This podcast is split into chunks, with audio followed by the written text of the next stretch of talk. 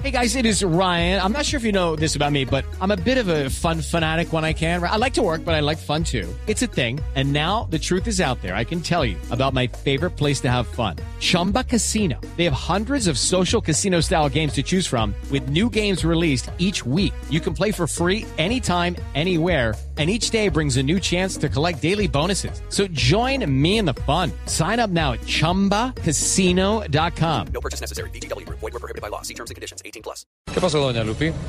Bueno, esta semana ha estado muy movido el tema del Papa, ¿no? Por su Oiga, visita y toda la qué cosa. carisma la del Papa en Brasil. Ha sido todo un suceso. Además, qué gran cobertura con Luis Carlos Vélez, el director de noticias de Caracol, eh, televisión. eh, espectacular. Eh, me encantó la visita del Papa a las favelas. Sí. Eh, ya lo bautizaron el Papa de los pobres. Ajá. Eh, definitivamente creo que la Iglesia Católica necesitaba urgentemente un personaje de este perfil para renovar la fe, especialmente en los jóvenes, Ajá. y para que la espiritualidad siga adelante y que se certifique a través de las siguientes generaciones. Nosotros los jóvenes necesitamos...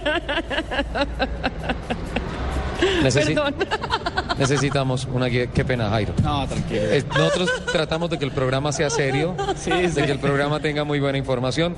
Y Lupi nos ha preparado el top 10 de los papamóviles. Sí, señor. Qué buena investigación. Cuéntenos cuál es el top 10 de los papamóviles. Yo los voy a anotar. No hay un to- no hay del 10 al 1 ni del No, sino 10, son los están 10. dentro del 10. El grupo de Los los 10 10 los 10 elegidos. más hit. Ajá. ¿Quiénes son?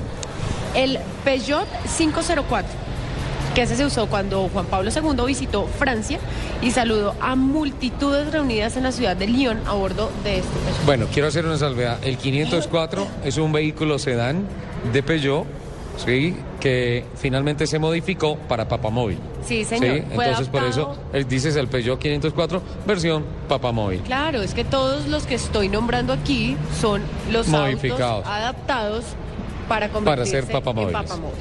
Muchas gracias. Puede cambiar el tonito cada vez que me hable así. Señora. Fue- este, este Peugeot fue adaptado con una cúpula en su parte posterior Sí. a la que se accedía mediante unos escalones desplegables. Actualmente eh, este Peugeot se exhibe en su museo en su ciudad, en la ciudad natal de la marca. Sí, en Peugeot. En Lyon. Ajá. El camión, el siguiente pues, Sí. el camión Leyland Motors de 24 toneladas. Sí. En 1982, cuando también Juan Pablo II visitó las islas de Gran Bretaña, eh, lo hizo a, borde- de, a bordo de uno de los papamóviles más voluminosos de la historia. Ese era es el un más camión, grande. sí señor, era un camión inglés de la marca Leyland de 24 mil kilogramos, Uy. que era adaptado para llevar en su parte superior eh, como una pecera blindada. Sí. ¿Por qué lo hicieron así? Porque justo el año anterior el sumo pontífice había recibido un disparo que casi Ajá. acaba con su vida y por eso los ingleses, digamos que no querían arriesgar nada, eh, hicieron este papamóvil eh, tan grande y tan... Créame, créame, Lupi, que nadie, ningún gobierno, ningún país quiere llevar encima esa cruz de decir, en mi país mataron al Papa. No, es terrible. El siguiente, el Fiat Campanola. El Fiat Campanola. Qué bonito. Mire, este, este modesto todoterreno fue el preferido por Carol Wi... Karol Wojtyla. Gracias. Es el Papa polaco. Eh, nosotros los jóvenes sabemos de historia sagrada. Di Mahindra. Mahindra. Bien. Karol Wojtyla. Gracias. Eh, era su preferido para sus paseos en el Vaticano, pero al mismo tiempo también era el terror de sus guardias de seguridad debido a que no tenía blindaje. Sí. Eh, y este temor también estaba bien fundamentado, ya que en este vehículo el Papa sufrió el famoso atentado Sí. 13 de mayo del 81 en la Plaza de San Pedro. Y a partir de ese atentado, todos los papamóviles fueron blindados. Blindados.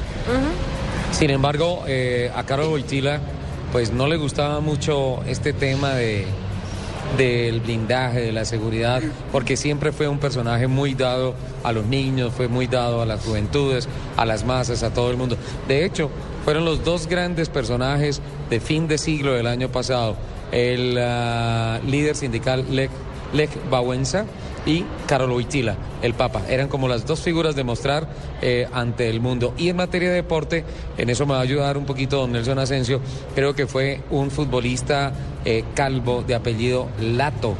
Creo, creo que era Gregor Lato. Gregos, Gregor Eh, Lato. Gregor Lato. Gregor Lato. Fue, fue goleador en un mundial y estuvo aquí en Colombia jugando en la capital de la República frente a la selección Colombia por allá por la década finales del 70, comienzo del 80. Exacto, ese personaje, Gregor Lato, que nos refiere eh, precisamente don Nelson Asensio, Lech Wałęsa, el sindicalista, y Karol Wojtyla fueron los tres grandes personajes del fin del siglo pasado de Polonia. El siguiente. Yo sé quién sabe lo que usted no Sí, Lupi sabe quién sabe lo que usted no sabe. ok. Va- del Fiat Campanola vamos a... Al Mercedes-Benz G500. Oh, En el 2007 la Casa Germana le obsequió al entonces Papa Benedicto XVI un clase G bastante particular, ya que tenía una cúpula que era no blindada, Sí. desmontable. Tenía un motor V8 de 5.5 litros que entregaba 338 caballos de potencia.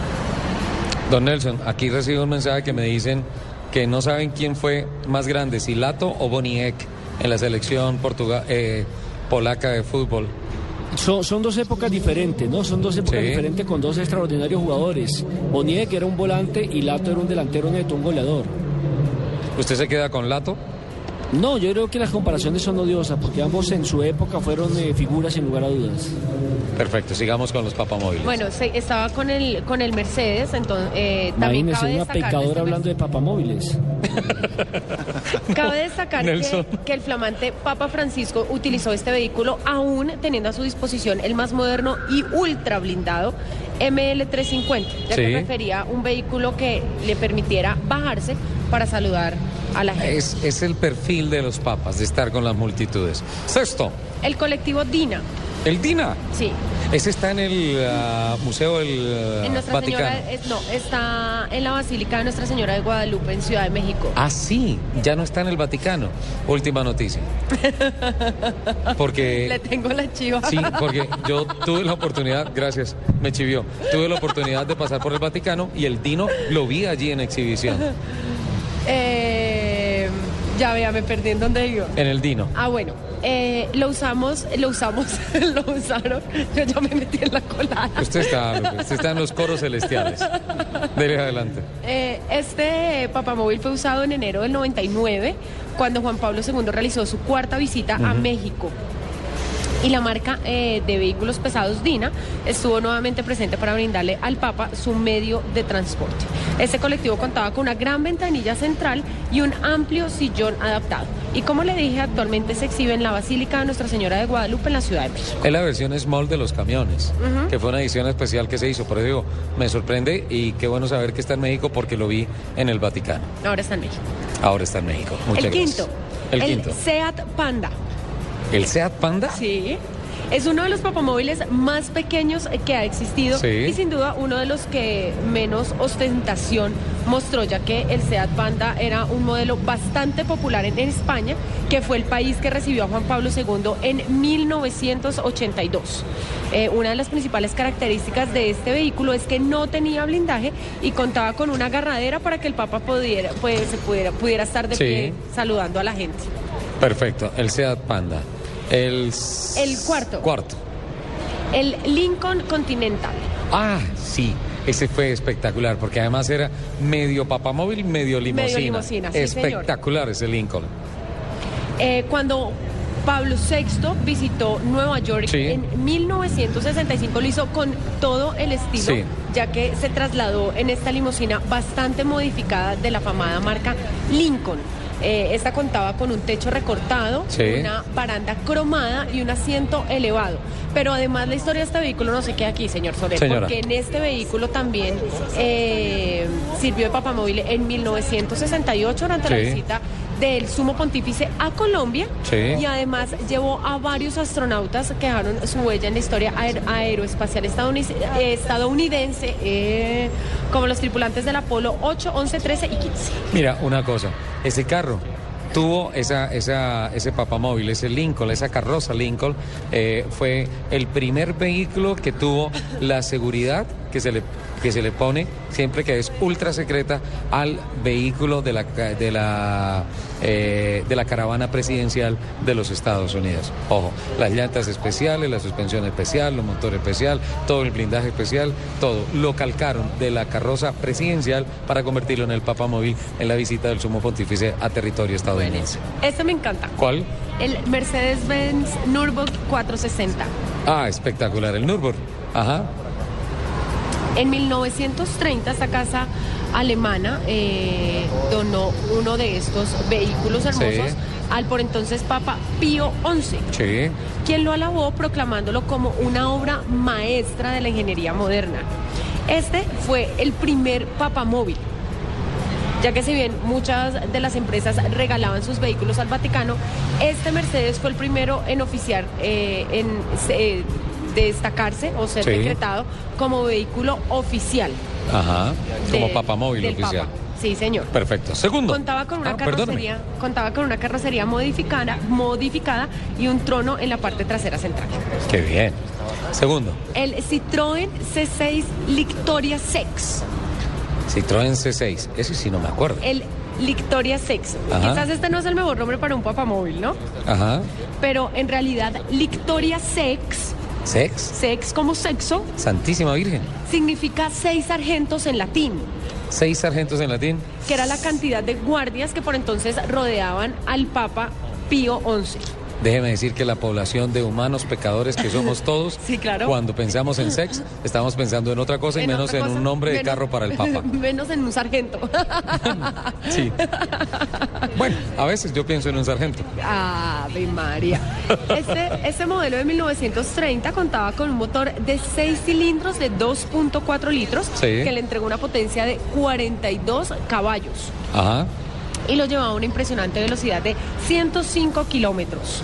Contaba, contaba con varias decoraciones en oro, una Ajá. figura del Espíritu Santo incrustado en el techo, Sí. eh, un trono y una representación de San Cristóbal llevando al niño Jesús.